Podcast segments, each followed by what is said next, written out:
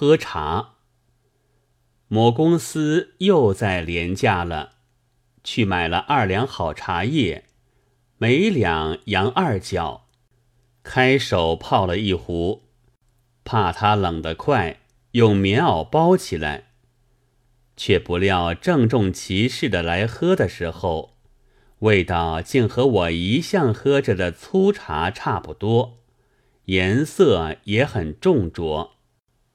我知道这是自己错误了，喝好茶是要用盖碗的。于是用盖碗，果然泡了之后，色清而味甘，微香而小苦，确是好茶叶。但这是需在静坐无为的时候的。当我正写着吃教的中途。拉来一喝，那好味道竟又不知不觉的滑过去，像喝着粗茶一样了。有好茶喝，会喝好茶是一种轻浮。不过要想着轻浮，首先就需有功夫，其次是练习出来的特别的感觉。有这一集所谢的经验，我想，假使是一个使用金力的工人，在喉干欲裂的时候，那么即使给他龙井芽茶、珠兰熏片，恐怕他喝起来也未必觉得和热水有什么大区别吧。所谓秋思，其实也是这样的。骚人墨客会觉得什么？悲哉，秋之为气也。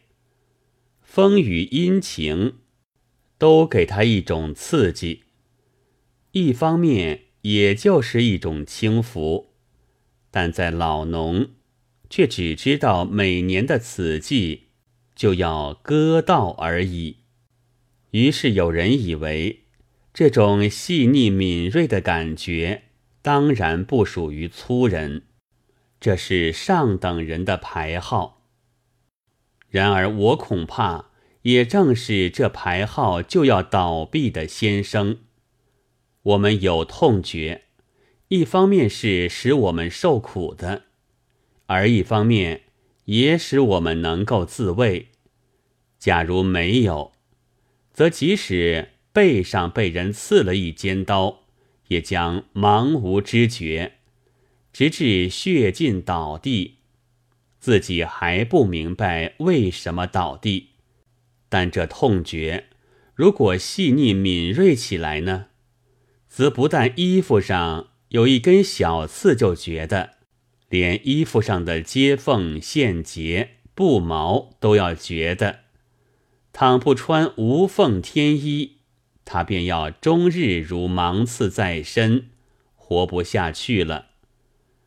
但假装敏锐的自然不在此例，感觉的细腻和锐敏较之麻木，那当然算是进步的。